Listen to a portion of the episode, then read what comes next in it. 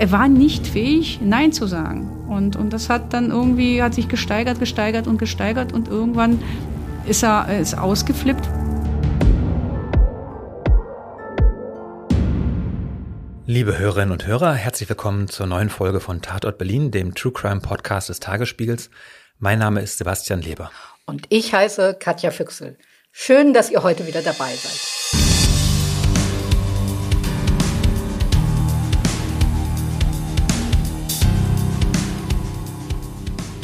So wundert euch jetzt bitte nicht, wenn Sebastian und ich noch so ein bisschen erschöpft klingen.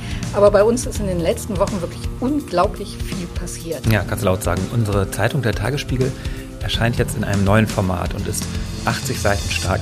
Und zwar jeden Tag. Und außerdem hast du ein Buch rausgebracht mit deinen spannendsten Fällen drin. Das heißt Tatort Berlin im Innersten der Mordkommission. Genau, Tatort Berlin. Also genau wie unser Podcast, was natürlich kein Zufall ist. Tatsächlich hat damals mit diesen neuen Fällen alles angefangen. Und später wollen wir euch davon auch noch ausführlicher erzählen. Aber jetzt, jetzt stürzen wir uns erstmal auf unseren heutigen Fall, oder? Sehr gerne. Heute geht es bei uns um einen vermissten Fall, der, ihr ahnt es schon, nicht gut endet. Dass diesen Fall die Mordkommission übernimmt, liegt an einer Berliner Kriminalhauptkommissarin. Sie heißt Katharina Tomalla und sie ist heute auch unser Gast im Studio.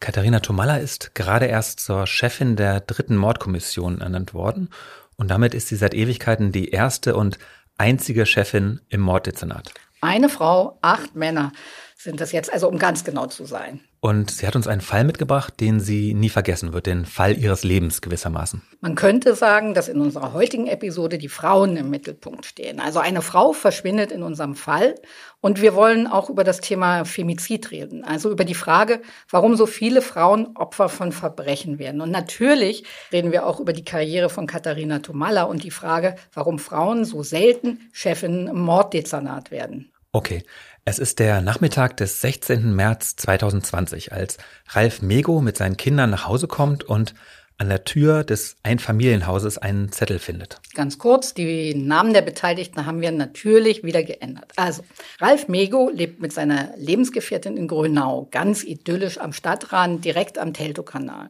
Ralf Mego ist 36 Jahre alt, Fachinformatiker, ein freundlicher, zurückhaltender Mann, so einer, den alle immer anrufen, wenn sie irgendwie Hilfe brauchen. Ralf ist immer da. Und alle wissen, für seine beiden Jungs würde Ralf Mego alles tun.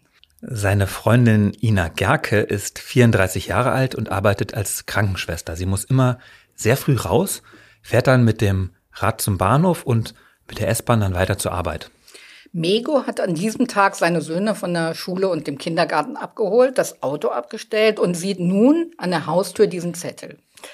Den hat ein Radfahrer geschrieben. Und der Mann schreibt, dass er in der Nähe des Bahnhofs Inas Rucksack gefunden hat, samt sämtlichen Papieren.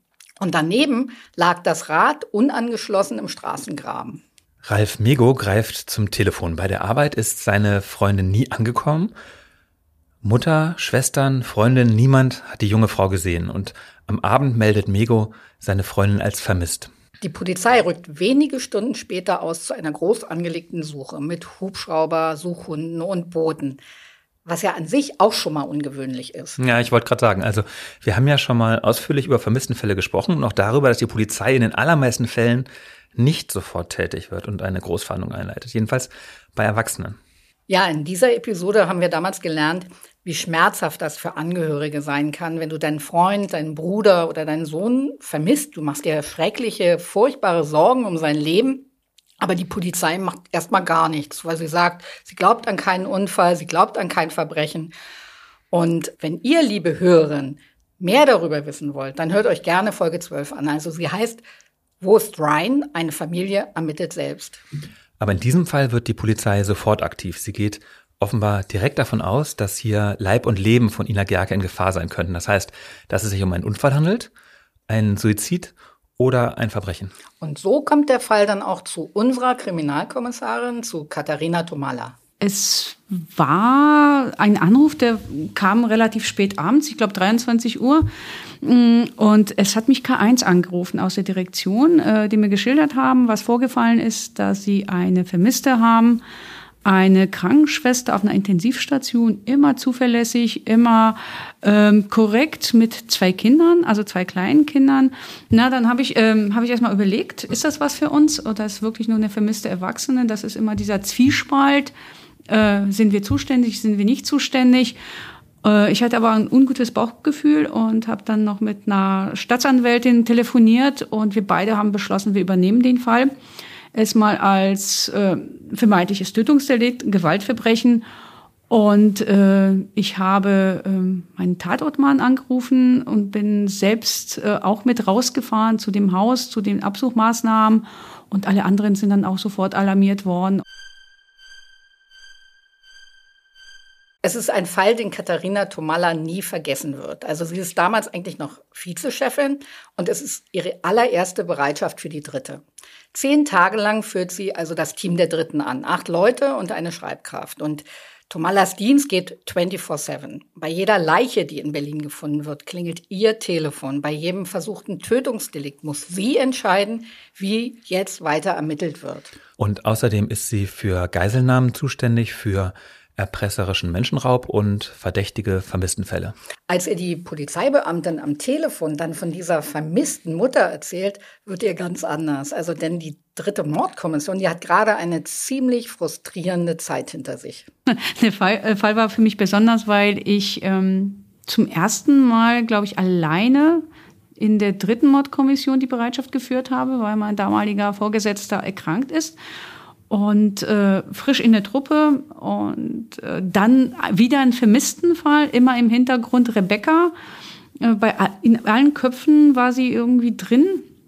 Und deshalb, äh, sowas, sowas vergisst man nicht. Also das Erste. Und wir hatten Glück, dass wir relativ schnell zu einem Ergebnis kamen, weil die Vorstellung, da noch über Monate, gar Jahre noch zu ermitteln, das, das war für alle wirklich, äh, ja, wir waren wie gelähmt.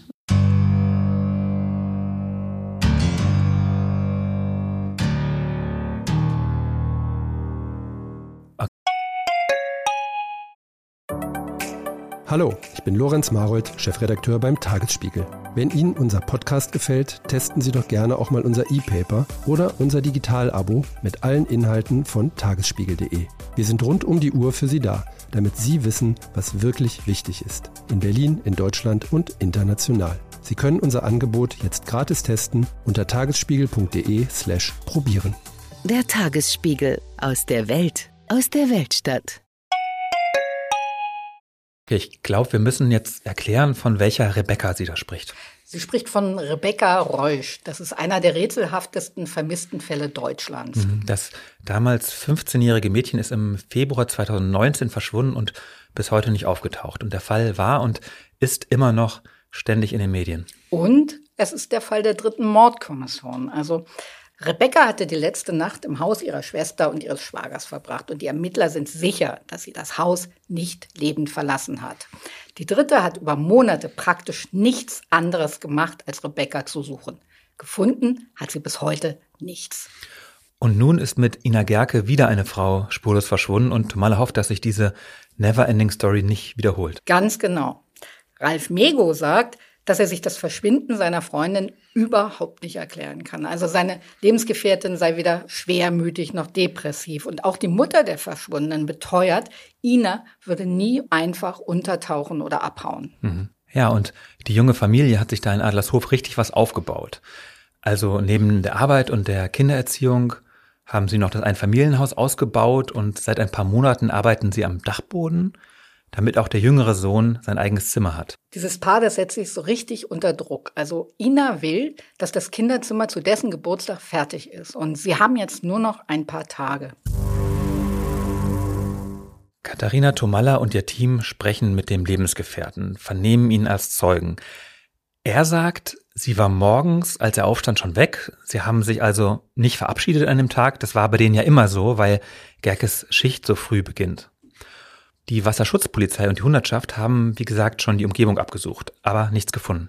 Tomalas Team schwärmt aus, um sich jetzt mal die Nachbarschaft anzugucken. Und da fällt ihnen auf, dass auf der Strecke zwischen dem Wohnhaus und der Fundstelle des Fahrrads einige Überwachungskameras hängen, also die meisten an so Einfamilienhäusern. Und sie lassen sich von den Besitzern die Aufnahmen geben, denn sie hoffen, dass sie dann darauf sehen, was an diesem Morgen zwischen Eigenheim und Bahnhof geschehen sein könnte. Also ob Ina Gerke zum Beispiel wirklich in die S-Bahn gestiegen ist oder vielleicht auf ihren Mörder gestoßen ist. Und was die Ermittler dann auf den Bändern sehen, das hat sie wirklich sehr überrascht. Ich weiß noch, ich bin am, muss am 18. oder am 19. Äh, hier morgens angekommen und ein Kollege saß schon am, im, im, am Auswerterechner, weil es überhaupt keine Ruhe gelassen hat und wollte sofort die, die Videos sichten. Und meinte, da ist keine Frau unterwegs gewesen morgens in den Stunden, also so wie der Freund es angegeben hat. Da schiebt keine Frau ein Fahrrad, da fährt keine Frau ein Fahrrad. Aber was aufgefallen ist, dass ein Auto morgens um fünf, es war noch dunkel, wegfährt und eine, ich glaube, eine halbe Stunde oder dreiviertel Stunde später zurückkommt das Fahrzeug. Dann geht ein Mann, das war definitiv zu sehen, ein Mann schiebt ein Fahrrad, hat einen Rucksack, schiebt das weg und kommt ohne Fahrrad und ohne Rucksack zurück. Und äh, als, als ähm, Bernd das ähm, festgestellt hat, meinte, du musst, du musst es sofort sehen, also das, das, das, das, das ist er doch, das ist doch der Freund. Nicht Ina Gerke ist im Morgengrauen auf den Bändern zu sehen, sondern Ralf Mego, der angeblich so besorgte Lebensgefährte. Und auf den Bändern sieht es ganz so aus, als ob er das ist, der das Fahrrad und den Rucksack selber ins Gebüsch schmeißt. Und bevor er das getan hat, war er noch mit dem Auto unterwegs, eine Dreiviertelstunde lang. Was hat er da gemacht? Das fragen sich die Ermittler natürlich auch und sie fangen an, sich festzubeißen. Und so finden sie heraus, dass so einiges von dem, was Ralf Mego gesagt hat, offenbar nicht so ganz der Wahrheit entspricht. Dass auch die Beziehung gar nicht so harmonisch war, wie er es erzählt hat. Es gab im Gegenteil heftige Konflikte und das schon seit Jahren. Das sind jetzt Dinge, die erst in den kommenden Tagen ans Licht kommen werden, aber die beiden haben in einer toxischen Beziehung gelebt. Ja, so kann man es sagen. Ralf Mego ist, wie gesagt, ein sehr zurückhaltender Typ. Sein Leben lang ist der jedem Streit aus dem Weg gegangen. Konflikte hat er lieber ausgeblendet, als sich ihnen mal zu stellen. Wenig Selbstwertgefühl, kaum Selbstbewusstsein. Mego ist der immer nette Kollege, der nette Nachbar, der hilfsbereite Schwiegersohn. Und Ina Gerke ist dagegen temperamentvoll und energisch und sie gilt als dominant, rechthaberisch und stur und lässt nur selten zu, dass ihr mal jemand widerspricht. Beziehungsprobleme stellen sich auch in sexueller Hinsicht ein. Ähm, nach der Geburt des ersten Sohnes gibt Ina Gerke ihrem Freund zu verstehen, dass sie kein Interesse mehr an Sex mit ihm habe. Und der fühlt sich gekränkt und lernt dann übers Internet eine Frau kennen, mit der er sich fortan auf WhatsApp unterhält. Das bleibt eine reine Internetbekanntschaft. Aber weil Ina Gerke heimlich das Smartphone ihres Freundes kontrolliert, stößt sie dabei auf die WhatsApp-Nachrichten dieser fremden Frau. Und sie unterstellt Ralf Mego, dass er sie betrügt und zieht mit ihrem Sohn erstmal aus. Mhm. Nach zwei Wochen kommt sie zurück, aber sie stellt zwei Bedingungen. Erstens bekommt sie das alleinige Sorgerecht für das zweite Kind und zweitens darf sie jetzt auch offiziell jederzeit das Handy ihres Freundes kontrollieren. Ralf Mego willigt ein. Natürlich wie auch sonst. Die Beziehung geht weiter, aber es wird alles immer nur noch schlimmer als zuvor. Mego nimmt alles hin und er spricht auch mit niemandem über seine Probleme. Er frisst alles in sich rein. Und dann bekommen die beiden noch mehr Streit, weil er mit dem Dachboden nicht so schnell fertig wird, wie Gerke das verlangt. Und das alles ist der Polizei zu diesem Zeitpunkt aber noch gar nicht bekannt. Also die dritte Mordkommission hat ja nur die verdächtigen Bilder aus der Überwachungskamera, die ja Ralf Mego im Auto und dann mit dem Fahrrad seiner Freundin zeigen und Ina Gerke ist weiterhin verschwunden. Diese Widersprüche, die Kameraaufnahmen, also eigentlich reicht es schon. Katharina Tomalla und ihr Team sind sich da schon ziemlich sicher, dass sie jetzt den richtigen haben. Und zumal ja auch die Erfahrung zeigt, dass die Mörder meist aus dem engsten Umfeld der Opfer stammen. Wir haben dann beschlossen, wir haben uns einen Plan gemacht, was machen wir jetzt, wie gehen wir vor? Und äh, wir haben beschlossen, äh, uns nochmal Durchsuchungsbeschlüsse zu, für die Wohnung äh, für, oder fürs Haus zu holen und ihn sofort damit zu konfrontieren, auch mit den Bildern zu konfrontieren. Und äh, in der Hoffnung, dass er sofort zugibt, ja, das war ich. So war es auch. Also der hat äh, dann meiner Kollegin, ein Kollege und eine Kollegin haben ihn dann irgendwie zur Seite genommen, als wir da waren und meinten, wir haben Bilder und äh, hier sind äh, und ja, äh, dann war es doch kein Traum, hat er gesagt. War ja doch kein Traum. Das klingt ein bisschen so, als sei Ralf Mego nicht ganz klar im Kopf. Aber Er ist klar und das Gericht wird ihm später auch eine gute bis überdurchschnittliche Intelligenz bescheinigen. Krankhafte Störungen habe er keine. Er weiß also ganz genau, was da vorgefallen ist. Ja, er gesteht alles und umfassend. Und dann führt er die Ermittler zu einer abgelegenen Brachfläche, wo er die tote Freundin vergraben hat. Ohne seine Hilfe hätte die Polizei diese Leiche vermutlich auch nie entdeckt. Und die Geschichte von diesem Grab ist auch interessant. Also Ralf Mego erzählt, dass er dieses Loch schon zwei Abende zuvor ausgegraben hat. Und da hatten die beiden auch mal gerade wieder Streit gehabt. Und Mego ging spazieren und war stinksauer und an einem frisch gepflanzten Baum hat er dann das Loch ausgebuddelt und sich vorgestellt, wie seine Freundin darin liegen würde. Ja, wie man das so macht. Also er sagt, einen konkreten Plan, Ina zu töten, habe er da noch nicht gehabt. Aber er wollte sich die Möglichkeit offen halten, falls sie wieder mal auf ihn losgeht. Und der Spaten, mit dem man dieses Loch da gebuddelt hat, der aber da auf dem Gelände rumgelegen. Bei dem Streit, der dann letztlich zur Tat führte, da ging es übrigens darum, dass Ralf Mego seine Freundin angelogen hatte und behauptet hatte, er wolle seinen Stiefbruder besuchen obwohl er einfach nur allein durch die Gegend fahren wollte. Und Ina Gerke hat das rausbekommen und dachte wieder, ihr Freund geht fremd. Und dann ist das Ganze in der Nacht zum 16. März eskaliert. Also er sagt, Ina habe rumgeschrien, sie habe gedroht, dass er seine Kinder niemals wiedersehen werde. Und die beiden haben sich irgendwie durchs Wohnzimmer geschubst, gerangelt er wollte nicht, dass die Kinder was hören. Und da hat er ihr zuerst von hinten den Mund zugehalten und dann hat er sie in den Schwitzkasten genommen und mit seinem Unterarm ihren Hals gewürgt. Und zwar minutenlang und mit voller Kraft. Okay, innerhalb von wenigen Tagen ist aus dem besorgten, liebevollen Familienvater, der seine Lebensgefährtin sucht, plötzlich ein Mann geworden, der Streit mit seiner Freundin hat, dann ein Loch buddelt und dann bei nächster Gelegenheit seine Frau umbringt. Unsere Kommissarin Katharina Tomalla hat das natürlich auch nicht kalt gelassen. Nee, man ist, glaube ich, nie also gefeilt vor, vor irgendwelchen Gefühlen, die einen bei den Fällen ereilen. Ähm, Gefühle sind zum Beispiel, wenn Kinder äh, Opfer sind, ähm, Gefühle sind auch oft, wenn, also das hat man ja sehr, sehr oft, äh, vor allem hier in, in Berlin, da, wenn Frauen Opfer sind und auf bestialische Art und Weise von ihren Freunden, äh, Männern äh, und sonstigen äh, bekannten Verwandten getötet werden, das, das löst bei mir einfach so, so, eine, so eine Wut aus. Und ich weiß irgendeinen Fall, da ist eine ähm, Waldorf-Lehrerin äh, von ihrem Ex-Freund, von dem sie sich getrennt hat, mit Spiritus übergossen worden, weil es nicht verkraften konnte, angezündet worden. Die ist wie eine brennende Kerze durchs Treppenhaus gelaufen. Und ich dachte, was für ein Arsch. Was Frau Tomalla in ihrem Berufsalltag da erlebt, das lässt sich statistisch belegen. An fast jedem dritten Tag wird in Deutschland eine Frau von ihrem Partner oder Ex-Partner getötet. Medien verharmlosen diese Taten oft als private Dramen, so nach dem Motto, der Unglückliche verging in seinem Liebeskummer, als ihn die Frau verließ und wie immer kalte Hexe, armer Mann. Und nicht nur Feministinnen sagen, das sind keine unvermeidlichen Familientragödien, das sind auch keine schicksalhaften Verstrickungen, sondern das ist ein gesellschaftliches Massenphänomen, sogenannte Femizide. Und das heißt per Definition, die Frau musste sterben, weil sie eine Frau ist. Du, Katja, hast für eine Reportage im Jahr 2020 alle Berliner Femizide eines Jahres ausgewertet. Was wolltest du da herausfinden?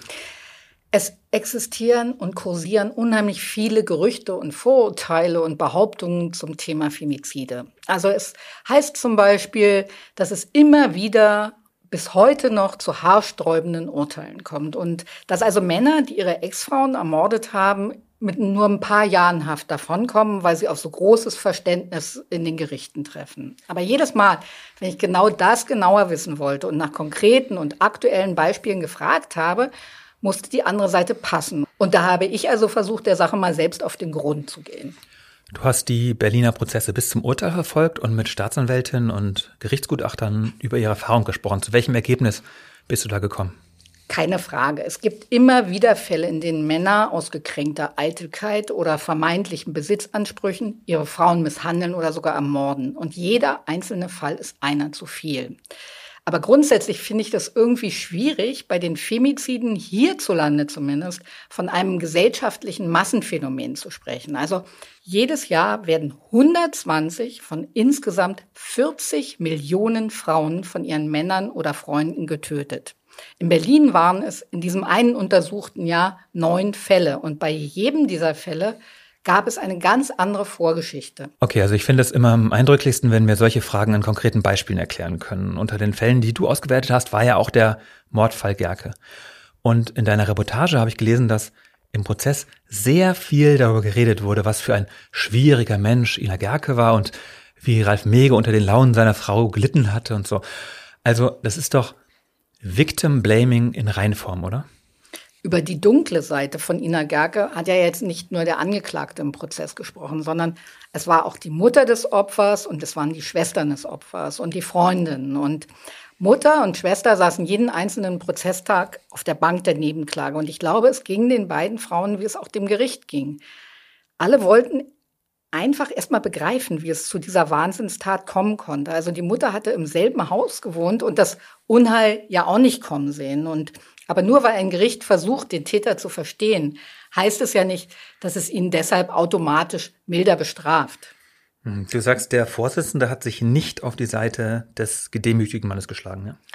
Ja, es war eher so eine Art Fassungslosigkeit, die sich so durch den ganzen Prozess gezogen hat. Der Richter hat geradezu verzweifelt nach Spurenelementen eines Rückgrats geforscht. Also er hat immer wieder gefragt, warum haben Sie nicht widersprochen? Wie konnten Sie das dulden? Warum haben Sie sich das gefallen lassen? Hm, und trotzdem haben Sie Ralf Mego nicht wegen Mordes verurteilt, sondern nur zu zehn Jahren Haft wegen Totschlag. Das Gericht hat Ralf Mego eben geglaubt, dass sich das Geschehen aus einem Streit entwickelt hat. Mhm, nachdem er zwei Tage vorher das Grab ausgehoben hat. Das ist doch ein Witz, oder?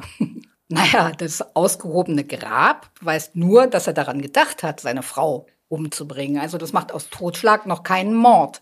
Dafür brauchst du immer noch laut Strafgesetzbuch ein sogenanntes Mordmerkmal. Also wenn du beispielsweise aus Mordlust getötet hast oder zur Befriedigung deines Geschlechtstriebs oder aus anderen niedrigen Beweggründen. Seine Frau zu erdrosseln und einem Grab zu verscharren, das gilt demnach nicht als niedriger Beweggrund. Ja? Brauchen wir dann nicht, wie auch viele Feministinnen fordern, andere, also schärfere Gesetze gegen Femizide? Nein, ich glaube nicht. Es ist ja durchaus möglich, diese Männer, die ihre Ex-Frauen oder Ex-Freundinnen aus Rachsucht umbringen, wegen Mordes zu verurteilen. Also wenn jetzt ein Mann seine Frau umbringt, weil er sie als seinen persönlichen Besitz betrachtet, dann ist das ein niedriger Beweggrund. Und das erfüllt den Tatbestand des Mordes. Und das wird genauso heute auch in deutschen Gerichten praktiziert. Und dann gibt es da noch das Merkmal Heimtücke, das aus Totschlag einen Mord macht. Wenn also der Ex seiner Freundin mit einem Messer im Hausflur auflauert, ist er auch wegen Mordes dran, mhm. weil er so die Arg- und Wehrlosigkeit des Opfers bewusst ausnutzt. Genau. Und jetzt lass uns mal wieder auf unseren Beispielsfall Ina Gerke schauen. Also Ralf Mego hat seine Freundin ja nicht hinterrücks angefallen mitten in der Nacht, sondern es kam im Streit zu einem Handgemenge. Behauptet er. ja. Sein Geständnis war ja offenbar glaubwürdig und es entsprach den Spuren am Tatort. Sagen wir mal so, etwas anderes konnten ihm die Ermittler jedenfalls nicht nachweisen. Im Prozess bot der Mann übrigens wirklich einen Anblick des Elends. Also er war total abgemagert, saß in seiner Anklagebox immer mit gesenktem Kopf, ließ alles mit sich geschehen und brach immer wieder in Tränen aus. Und hattest du als Zuschauerin im Saal da irgendwie Mitleid? Mhm, manchmal schon, ehrlich gesagt. Also der Mann der wollte ja immer nur ein guter Vater sein und seiner Familie ein schönes Heim bieten. Und dann ist er so ein Willi und zerstört in dieser einen Nacht alles und macht seine Söhne praktisch zu Waisen. Aber genau diese Frage habe ich übrigens auch Katharina Tomalla gestellt. Und sie kennt ja nun solche Fälle aber schon seit 13 Jahren und sieht das natürlich deutlich professioneller als ich. Mitgefühl, ich, das ist, es wäre zu hoch gegriffen. Ich habe das irgendwie, ich konnte ihn so ein bisschen nach, ich konnte das, was er erzählt hat, so ein bisschen nachvollziehen, wie er sie, wie er seine Rolle in dieser Beziehung sah und dass er sich unterdrückt gefühlt hat. Aber ich denke, jeder hat eine Möglichkeit, anders aus einer Beziehung auszusteigen, äh, an, ohne um den Partner zu töten. Also es, man zieht einfach aus. Wenn man sich die Vorgeschichte der beiden anguckt, ist er äh, ein Opfer gewesen. Also er hatte Probleme in der Beziehung, die er aber nicht artikulieren konnte. Also ähm, ich denke, jeder muss, er war nicht fähig, Nein zu sagen. Und, und das hat dann irgendwie, hat sich gesteigert, gesteigert und gesteigert und irgendwann ist er ist ausgeflippt, was aber nicht äh, keine Entschuldigung für irgendetwas ist, wenn man und ähm, das ist oft so, wenn man ähm, ich denke, wenn, wenn die Probleme da sind, äh, also in vielen Beziehungs- oder jetzt sage ich Selbstbeziehungsdaten, ist es so, dass, ähm, dass wenn Männer so Unterlegene sind, äh, dass die dann auch so, so kleine Häufchen Elend da sind, aber also darf man auch kein Mitleid haben. Sie haben jemanden getötet. Hallo, ich bin Anke Mürre, stellvertretende Chefredakteurin beim Tagesspiegel. Vielen Dank, dass ihr unseren Podcast hört. Wenn er euch gefällt, dann probiert doch auch mal unsere digitale Zeitung aus. Als E-Paper oder Digitalabo auf tagesspiegel.de. Hier bekommt ihr täglich einen guten und verlässlichen Überblick über alles, was für euch wichtig ist. Aus Berlin, Deutschland und der Welt. Jetzt einfach gratis testen unter tagesspiegel.de slash probieren. Wir freuen uns auf euch. Der Tagesspiegel aus der Welt, aus der Weltstadt. Mit Gewalt von Männern gegen Frauen hat sich Katharina Tomalla schon sehr früh in ihrer Polizeikarriere beschäftigt. Allerdings nicht mit Tötungsdelikten, sondern mit einer anderen Form von Gewalt. Tatsächlich ist sie ja sowas wie eine Quereinsteigerin. Ja, und auch dieser Weg ist für die Polizei eher ungewöhnlich. Also Katharina Tomalla ist nämlich Außerdem Diplom-Politologin. Also sie ist vor 54 Jahren in Polen geboren, in Hannover zur Schule gegangen und hat dann nach dem Abitur in Berlin an der Freien Universität studiert. Und erst mit 28, also nach dem Diplom, ist sie dann zur Polizei gegangen und hat die Laufbahn für den gehobenen Dienst eingeschlagen. Nach der Fachhochschule hat sie sich für die Mordkommission beworben. Aber damals, beim ersten Versuch, hat es nicht geklappt. Die wollten sie nicht. Und deshalb hat sie erstmal als Ermittlerin beim Rotlicht angefangen. Naja, wo sie um die Jahrtausendwende vermutlich auch einiges zu tun hat. Also nach der Wiedervereinigung haben ja osteuropäische Zuhälterbanden damit begonnen, massiv in den Berliner Markt zu drängen, mit Dumpingpreisen, aber auch mit Gewalt. Ja, das dürfte so ziemlich die Hochzeit in Berlin gewesen sein, als Tomalla dazu stieß. Und die Opfer der Armutsprostitution waren Frauen, die auf den Billigstrich in Berlin gezwungen wurden. Und Tomalla und ihre Kollegen haben dann versucht, diesen Zuhälterbanden das Handwerk zu legen. Bin dann im Bereich Rotlicht gelandet. Äh, damals war mein erster Vorgesetzter der jetzige Amtsleiter, halt Herr Steyhoff. Und ähm, da hatten wir so in der Zeit, so Ende der 90er, 2000er Jahre, war das äh, total schlimm, vor allem auch mit den äh, Ukrainerinnen, mit den Russen, die hierher gebracht worden sind und versklavt wurden. Und äh, das hat mir sehr viel Spaß gemacht, äh, dort zu arbeiten, äh, weil ich auch vieles, was, was also meine Soft Skills, also meine Sprache einsetzen konnte, äh, da anders irgendwie zurechtkam mit den Frauen als viele andere bis, bis ich dann gemerkt habe, dass das ähm, bin ich jetzt eher Sozialarbeiterin als Polizeibeamtin, weil es gewinnen immer die Zuhälter. Eigentlich äh, die Frauen äh, kann man nachvollziehen, dass sie hierher kommen, um Geld zu verdienen. Sie würden für die gleiche Arbeit zu Hause viel weniger verdienen. Und dann habe ich beschlossen, irgendwie jetzt mal einen Versuch zu machen, rauszukommen aus aus diesem Trott. Und zu ihrem Glück wird im Jahr 2009 eine Stelle bei der Mordkommission frei und diesmal im zweiten Anlauf wird sie auch genommen. Sie fängt dann bei der zweiten Mordkommission an, und zwar als Tatortfrau, also als Expertin der Spurenkunde, die am Tatort herausfinden soll, was ist hier passiert und wie und warum. Wer unseren Podcast schon länger hört, der weiß, diesen Job der Tatortleute, den gibt es so nur in Berlin. Also Beamte der Mordkommission, die auf den Sachbeweis spezialisiert sind. Also im Gegensatz beispielsweise zu Vernehmerinnen und Vernehmern. Und als Tomala damals anfängt, ist sie über viele Jahre die einzige Tatortfrau. Außer ihr machen das nur Männer. Ja, also der Job ist nicht jedermanns Sache. Also Tatorte sind nicht schön, Tatorte sind nicht sauber und du hast fast nur mit Leichen oder Spuren zu tun. Und der Geruch des Todes legt sich sofort auf die Schleimhäute, wenn du so eine Wohnung betrittst. Er kriegt dir in jedes Kleidungsstück. Und am Tatort trägt Tomala nur Kleidung, die sie wirklich mit 90 Grad waschen kann. Es ist immer so eine Überwindung, wenn man an einen Tatort kommt und dann erstmal, äh, was erwartet mich? Aber nach den ersten zehn Minuten ist weg.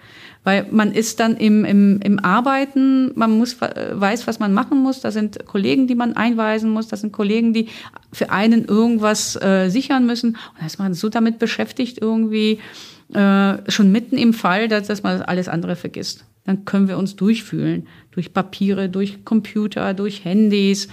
Und äh, da kriegt man schon mit, was das für ein Mensch gewesen ist. Man dringt ganz tief in die Privatsphäre eines Opfers ein, um, um sich ein Bild zu machen, um das irgendwie, vor allem so bei Kommissionsfällen, wo wir nicht wissen, wo der Täter herkommt.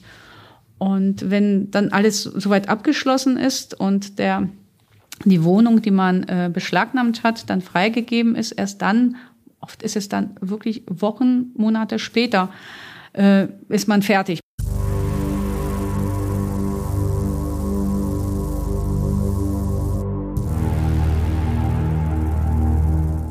In jedem Krimi latschen ja die Chefermittler in Jeans durch den Tatort, um sich dann später nach der Obduktion einen Kurzbericht geben zu lassen. Und tatsächlich, also in der Realität gehört so ein Tatort aber ganz allein den Leuten von Kriminaltechnik, dem Gerichtsmediziner und den Tatortkommissaren.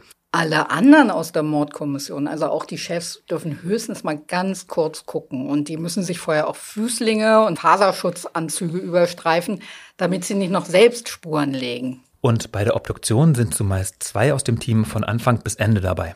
So eine Obduktion dauert oft so, ich würde mal sagen, zweieinhalb Stunden. Und wenn du aber ein Opfer hast mit ein paar Dutzend Messerstichen, dann stehen die Obduzenten auch schon mal einen ganzen Tag im Saal. Also da muss ja dann jeder Stich ausgemessen, dokumentiert werden und für eine Tatortfrau gehört die Obduktion in der Regel auch zur Pflicht. Ich habe am Anfang nicht gerne Obduktion gemacht, weil ich nicht also ich kam mit dem Geruch nicht klar, weil es ist das, was, was irgendwie, was man nicht ausschalten kann. Man kann vieles ausschalten oder sich das, das sehen, das irgendwie ähm, kann man sich sagen, okay, das ist kein lebender Mensch mehr, das ist das, was jetzt untersucht werden muss, quasi ein Objekt. Aber das Riechen ist immer, immer präsent. Und dann gibt es diese, diese bestimmten Geräusche, die es gibt beim Aufschneiden des Brust, ja, des Brustkorbes, das das erste, so mit dieser Hähnchenflügelschere, also ja, Flügelschere, so klack, knack. Und dann ähm, das, äh, der Kopf, das Aufsägen des Kopfes, der, der Geruch, äh, diese Staubentwicklung, die es da gibt. Und äh, ich finde es irgendwie, wenn es dann plopp macht, wenn, wenn die da so ein ähm, so ein Meisel dazwischen hauen und die Schädeldecke anheben, dann macht's plopp. Und äh, dann wird ja das Gehirn rausgenommen. Also das, das finde ich schon. Äh, am Anfang hatte ich damit meine Schwierigkeiten, aber je mehr man sich damit auseinandersetzt, ähm, desto interessanter wird es. Und unsere Obduzenten hier in Berlin sind auch äh, Profis, die an wirklich auch während der Obduktion einem alles erklären. Da kann man Fragen stellen, man kann ja fast in den Körper reingehen. Wir sind direkt am Tisch, weil wir natürlich wissen wollen oder schnell wissen wollen, woran, äh, was die Todesursache war. Bei, bei Fällen, wo wir jemanden schon im Haft in Haft haben, das äh, entscheidend ist, äh, um diese Person dann beim, beim Ermittlungsrichter vorzuführen.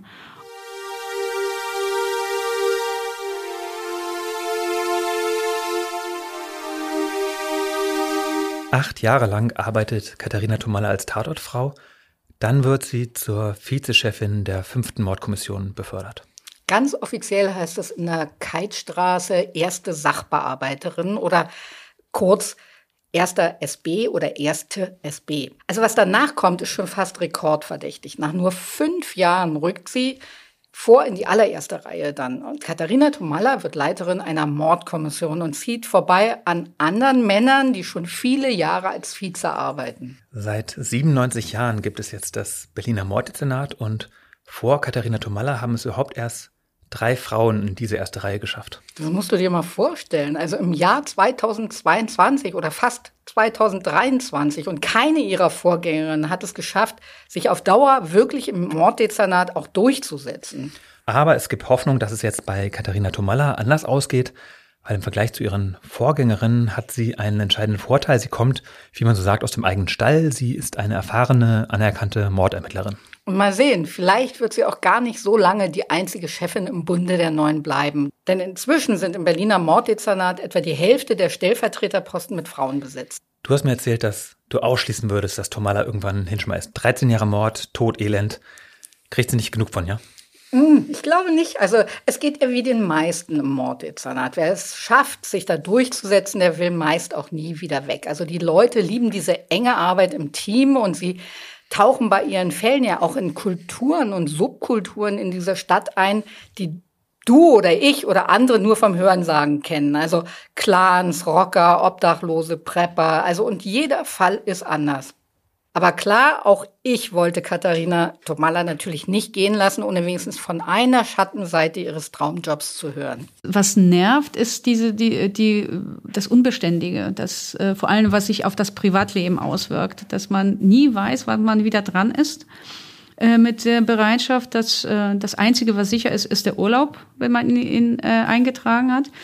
Und äh, dass man äh, in, ja, im, im Privaten äh, oft zurückstecken muss und, und dass man immer wieder in den Beziehungen, ähm, das, das sagen viele von meinen Kolleginnen und Kollegen, dass, dass die äh, Partnerinnen und Partner wirklich eine sehr große Last tragen. Sie müssen es ertragen, dass man sagt, ähm, heute Kino ist nicht, ich muss, äh, ich muss äh, in, in äh, ich muss ins Büro. Oder wenn nicht, äh, mitten im Essen aufstehen und ich muss. Und das ist das, was, äh, was es sehr anstrengend macht, weil man da äh, quasi noch so eine Front zu Hause hat, die man auch befrieden muss. Und, und oft ist es bei, bei, bei ähm, Kollegen und Kollegen klappt es nicht und dass es dann zu Brüchen in den Beziehungen kommt. Und äh, dass es ähm, auch sehr, sehr anstrengend ist, eine, eine, eine Beziehung aufrechtzuerhalten. Wenn man irgendwie in der Bereitschaft nach Hause kommt, sich hinlegt, am nächsten Tag aufsteht, bevor der andere schon wach ist und dann wieder, dann erst wieder nachts kommt. Also man sieht sich einfach nicht. Vielleicht erklärt das ja auch, warum sich bislang nur so wenige Frauen für diesen Chefposten interessiert haben. Also diesen Job, Kinder und Familie, den kriegst du nur unter einen Hut, wenn du einen Partner oder eine Partnerin hast, die da voll mitziehen. Also die müssen ja immer bereit sein, dir den Rücken frei zu halten, geplant und ungeplant. Heute gelingt es auch in der Polizei zumindest mehr Frauen, das eine zu erreichen, ohne auf das andere verzichten zu müssen, auch wenn es wirklich noch nicht viele sind. Katja, lass uns zum Ende noch mal kurz auf unseren heutigen Fall zurückkommen. Also Ralf Mego ist dank der Bilder von der Videokamera schnell überführt worden und er wird auch schnell verurteilt, keine acht Monate nach der Tat. Und so schrecklich die Gewissheit um dieses Verbrechen auch ist, eine Befürchtung ist für unsere Kommissarin Katharina Tomalla nicht eingetreten, nämlich dass die Suche nach der Vermissten so eine endlose Ermittlung wird, wie bei der verschwundenen Rebecca Reusch. Mit der dritten Mordkommission hat Katharina Tomalla ja nun auch diesen vermaledeiten Fall geerbt, samt den 3000 Hinweisen, die bis heute zu Rebecca Reusch eingegangen sind. Als ehemalige Tatortfrau weiß Katharina Tomalla am allerbesten, dass es nochmal richtig spannend werden könnte, wenn Rebeccas Leiche gefunden wird. Es wäre nicht das erste Mal, dass eine Tote ihren Mörder überführt. Naja, und wer weiß, also vielleicht arbeitet ja auch die Zeit für die dritte Mordkommission. Vielleicht weiß ja jemand aus der Familie doch mehr, als er bislang zugeben wollte. Und wenn es unter einstigen Komplizen zu Misstrauen, Feindschaft oder Hass kommt, spaziert der Verrat manchmal ganz schnell um die Ecke. Der Stand der Dinge ist so, dass, dass wir weiter ermitteln. Es ist kein Cold Case für uns. Wir sind immer noch äh, dabei, alles Mögliche nochmal drei bis zehnmal umzudrehen, um zu gucken, ob wir doch an irgendwas kommen, an irgendwelche Daten, die vielleicht in irgendeinen Speichern schlummern. Äh, wir geben nicht auf. Also der Fall ist erst ähm, zu Ende, wenn wir Rebecca finden. Und äh, ich gehe davon aus, dass wir, also es ist ganz klar, wir werden sie nicht lebend finden.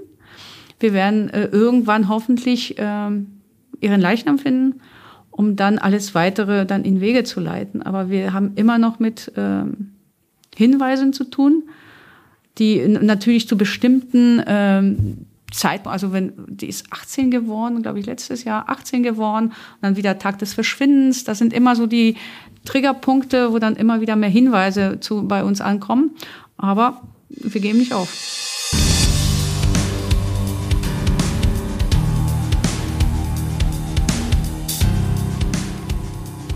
Liebe Hörerinnen, für heute soll es das gewesen sein mit Tatort Berlin. Wir sagen wie immer herzlichen Dank bei Heiko Bär für die Produktion und bei Uwe Letzner für den Sound und bei euch fürs Zuhören. Und jetzt möchten wir euch noch von den zwei tollen Neuigkeiten berichten, die wir am Anfang schon kurz angedeutet haben. Die erste ist, du Katja hast ein Buch geschrieben. Und das heißt, genau wie dieser Podcast, Tatort Berlin im Innersten der Mordkommission. Erzähl doch mal, was in diesem Buch alles drin ist. Wie gesagt, also das sind die neun Mordfälle, mit denen die Geschichte unseres Podcasts damals angefangen hat. Du bist ja für das Projekt ein Jahr in der Berliner Mordkommission ein- und ausgegangen und jeder dieser neun Fälle beleuchtet ein Spezialgebiet der Berliner Ermittlerinnen und Ermittler. Es geht beispielsweise um die Kunst der Vernehmung oder eben die Arbeit der Tatortleute. Und herausgekommen dabei ist jetzt auch dieses Buch, also gewissermaßen ein Porträt des Berliner Morddezernats, also mit ganz tollen Fotos und Illustrationen. Okay, und wo kann ich das kaufen? Unter anderem in unserem Tagesspiegel-Shop. Da kannst du es auch versandkostenfrei bestellen unter shop.tagesspiegel.de. Das Buch werden wir natürlich auch noch feierlich vorstellen, und zwar im Januar in Berlin. Ich werde auch dort sein und ich verspreche, ich werde dir die gemeinsten Fragen stellen, die du dir vorstellen kannst. Mal sehen. Vielleicht hole ich mir als Verstärkung auch einen Ermittler oder eine Ermittlerin dann dazu. Aber also den genauen Termin werden wir in unserer Januarfolge dann bekannt geben. Ja. Und unsere zweite Neuigkeit lautet, unsere Zeitung, der Tagesspiegel, hat sich neu erfunden.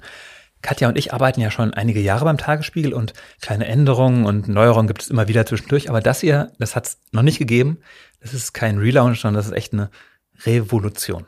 Als einzige Tageszeitung überhaupt hat der Tagesspiegel seit Jahren eine wachsende Auflage und deshalb hat er jetzt sein Angebot nochmal stark ausgebaut. Also wir haben 90 neue Kollegen eingestellt und berichten jetzt noch umfangreicher und noch aktueller. Jeden Tag 80 Seiten in einem neuen Format und zwar sind das 40 Seiten über Deutschland und die Welt und dann nochmal 40 Seiten nur über Berlin und Brandenburg. Und für alle Hörer von Tatort Berlin, die den Tagesspiegel noch nicht lesen, dann haben wir ein Angebot. 40 Tage lang, 40, 40, 40, ist leicht zu merken, gibt es den neuen Tagesspiegel gratis auf Papier oder als E-Paper. Danach ist das Abo jederzeit kündbar. Und wenn ihr das ausprobieren wollt, dann klickt auf www.tagesspiegel.de slash 40 gratis. Den Link findet ihr auch in den Show Notes dieser Folge. So. Das war's von uns. Unsere nächste Folge Tatort Berlin erscheint am 14. Januar. Worum geht es dann, Katja? Dann kommt endlich unser Gast, den wir eigentlich schon für diese Folge angekündigt hatten. Hoher Besuch, diesmal dann aber wirklich. Und zwar haben wir Andreas Maas im Studio, den Chef des Berliner Morddezernats, also der Chef von Katharina Tomalla und ihren acht Kollegen. Und wir stellen ihm eure spannendsten Fragen, die wir gesammelt haben und auch ein paar Dinge, die wir selbst gerne wissen wollten. Wir freuen uns, wenn ihr auf der Streaming-Plattform eures Vertrauens ein Abo dalasst, dann verpasst ihr auch keine neue Episode mehr. Ja, und bitte eine Bewertung dalassen. Das ist, habe ich mir sagen lassen, super wichtig für den Algorithmus. Dann werden wir noch sichtbarer und sind besser zu finden auf der jeweiligen Plattform. Also, wenn ich das richtig verstanden habe. Das hast du natürlich wie immer sehr, sehr richtig verstanden. Sterne, Sterne, Sterne. Davon heißt es, kann es gar nicht genug geben. Mhm. Ich denke, damit haben wir auch genug Werbung gemacht für heute. okay, dann nur noch eins habt schöne Weihnachten und kommt gut rüber. Und das wäre ganz toll, wenn ihr uns treu bleibt und wenn wir uns 2023 ja alle gesund und glücklich wiederhören. Tschüss, Sebastian. Tschüss, liebe Katja.